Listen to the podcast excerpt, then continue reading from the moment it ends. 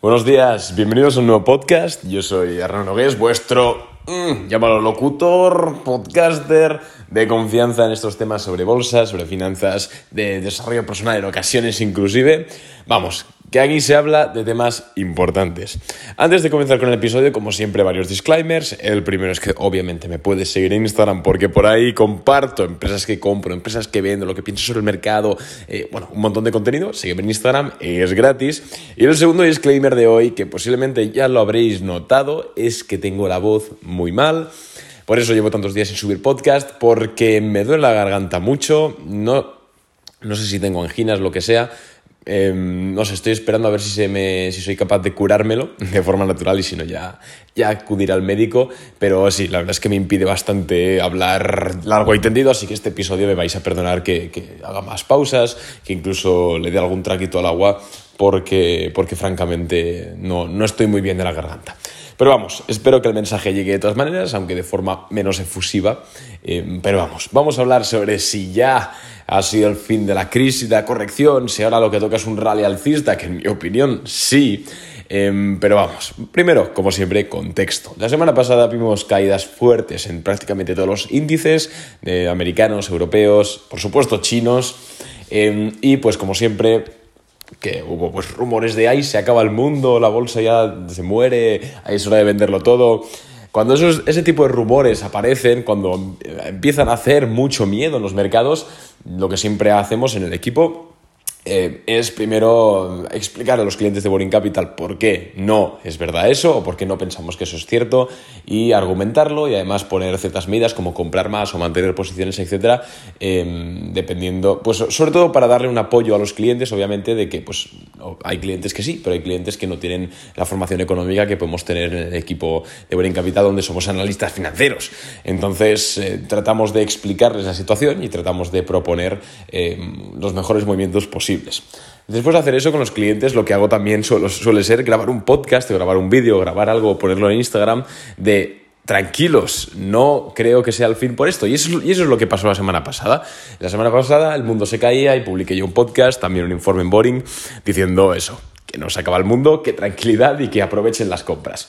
Eh, pues así lo hicimos y así lo hicisteis los que analizasteis y estuvisteis de acuerdo con mi, con mi razonamiento y pues esta semana parece, sobre todo hacia el final de la semana, parece que los frutos, eh, bueno, que la cosecha ha dado sus frutos. Estamos rebotando bastante bien en todas las medias, en todos los soportes, estamos eh, teniendo claras, unos claros cambios de tendencia de vuelta al alza. Y la verdad es que, salvo que ocurra algo inesperado, como algún dato macro o alguna noticia extraña, parece que todo se está resolviendo poco a poco. Es lo que dijimos, al fin y al cabo, creíamos que el mercado eh, estaba cayendo de forma bastante eh, injustificada, porque estaba cayendo por rumores, por noticias que realmente no, er, no eran decisivas, no afectaban al mercado, o incluso por noticias inventadas. Entonces eso es lo que vimos nosotros, lo que subimos ver, luego pues, a los clientes les dijimos de vamos a comprar más acciones, vamos a comprar esto, etc. Y pues ahora estamos disfrutando, aunque de momento seguimos con pues, la antena puesta Vale, vamos, seguimos alerta, obviamente, porque todavía no estamos en máximos históricos. Entonces, eso, como si tú escuchaste el anterior podcast, o hace dos, no me acuerdo cuándo lo dije, eh, supongo que esto ya no te será nuevo, sino que habrás dicho, joder, no, pues mira, tenía razón, o yo también pensaba lo mismo, etc. Em, pero básicamente lo que ha ocurrido es que el techo de deuda, sorpresa, al final se han puesto de acuerdo republicanos y demócratas en elevarlo. ¿Quién lo diría? Eh? ¿Quién diría que se pondrían de acuerdo? Pues, bueno, en fin, politiqueo.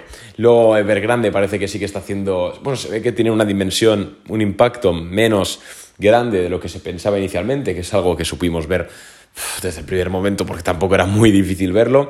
Luego también el tema de la inflación es el mismo, la misma incertidumbre que tenemos desde febrero y desde febrero anda que no ha habido máximos históricos y anda que no ha habido crecida, subida, perdón. Y, nada más. Luego tuvimos un par de noticias positivas, como el upgrade de Goldman Sachs a NIO, que nos la subió un 10% o así, ya no recuerdo exactamente. Luego la explosión de Bitcoin, que nos hizo subir a CleanSpark un 30% en varias sesiones, porque íbamos bastante mal. Y ahora parece, ojo, que puede volver al alza CleanSpark. Ya sabéis que es una acción... Em, que vamos a medio plazo en Boring Capital, una posición de riesgo, una empresa pequeñita, pero que tenemos un precio objetivo de 23 dólares y la compramos a un precio medio de 11 y medio y ahora está a 14 con algo. Así que ojo con CleanSpark que nos podemos hacer de oro. Y luego lo demás, nada más, pues tenemos AMD, tenemos eh, Facebook, que compramos mucho Facebook. Yo confío mucho en Facebook, creo que hay mucho miedo ahora, pero en tres meses, cuatro meses vuelve a máximos históricos e incluso más. Em, y bueno, este tipo de empresas Apple también tenemos. Bueno, en definitiva tenemos, tenemos una cartera, hemos sabido posicionar esta cartera. Y lo que os quiero decir es que yo creo que ahora mismo va a suceder un rally alcista, principalmente porque los bancos, los, eh, los grandes patrimonios también han conseguido ya, como bien os dije en el anterior podcast, meter el miedo suficiente a través de los medios de comunicación y de las ventas masivas para colocar sus posiciones, aumentar posiciones o incluso comprarlas y ahora pues van a hacer que el mercado tire hacia arriba. Ya veréis cómo posiblemente eh, durante las próximas semanas haya sospechosamente una retaila de noticias positivas que casualmente empezaron con la noticia del viernes del, empleo, del empleo en Estados Unidos, o de las reclamaciones de desempleo. No recuerdo cuál fue el dato, pero fue un dato bueno y el impulso del mercado hacia arriba.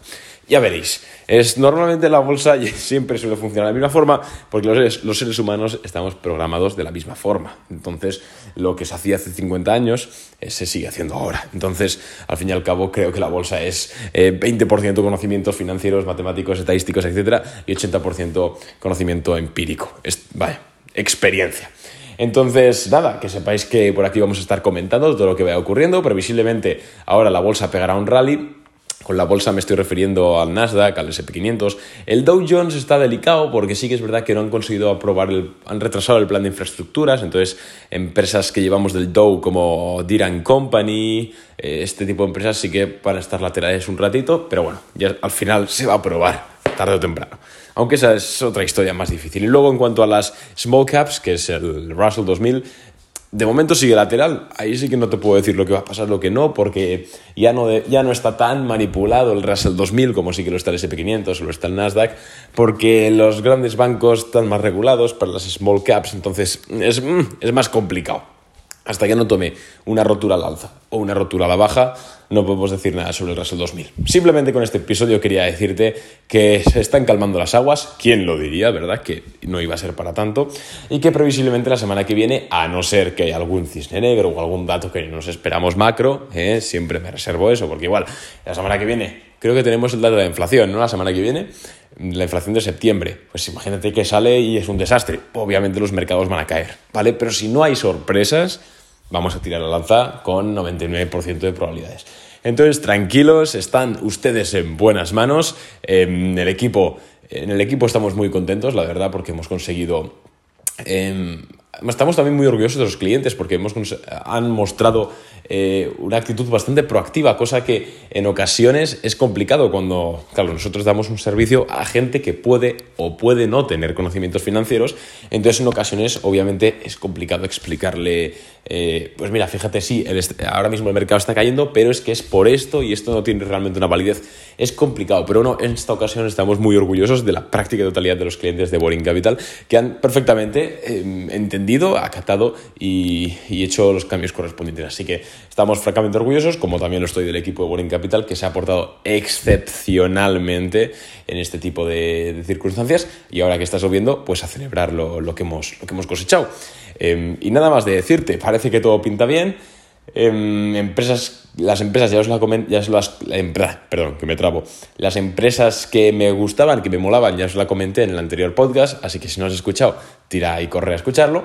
Y oye, nada más por mi parte, ya cuando haya algo que comentar así más efusivamente hablando o algo más eh, interesante, ya, ya grabaré un podcast y nos vemos por aquí. Un abrazo y nos vemos. Chao.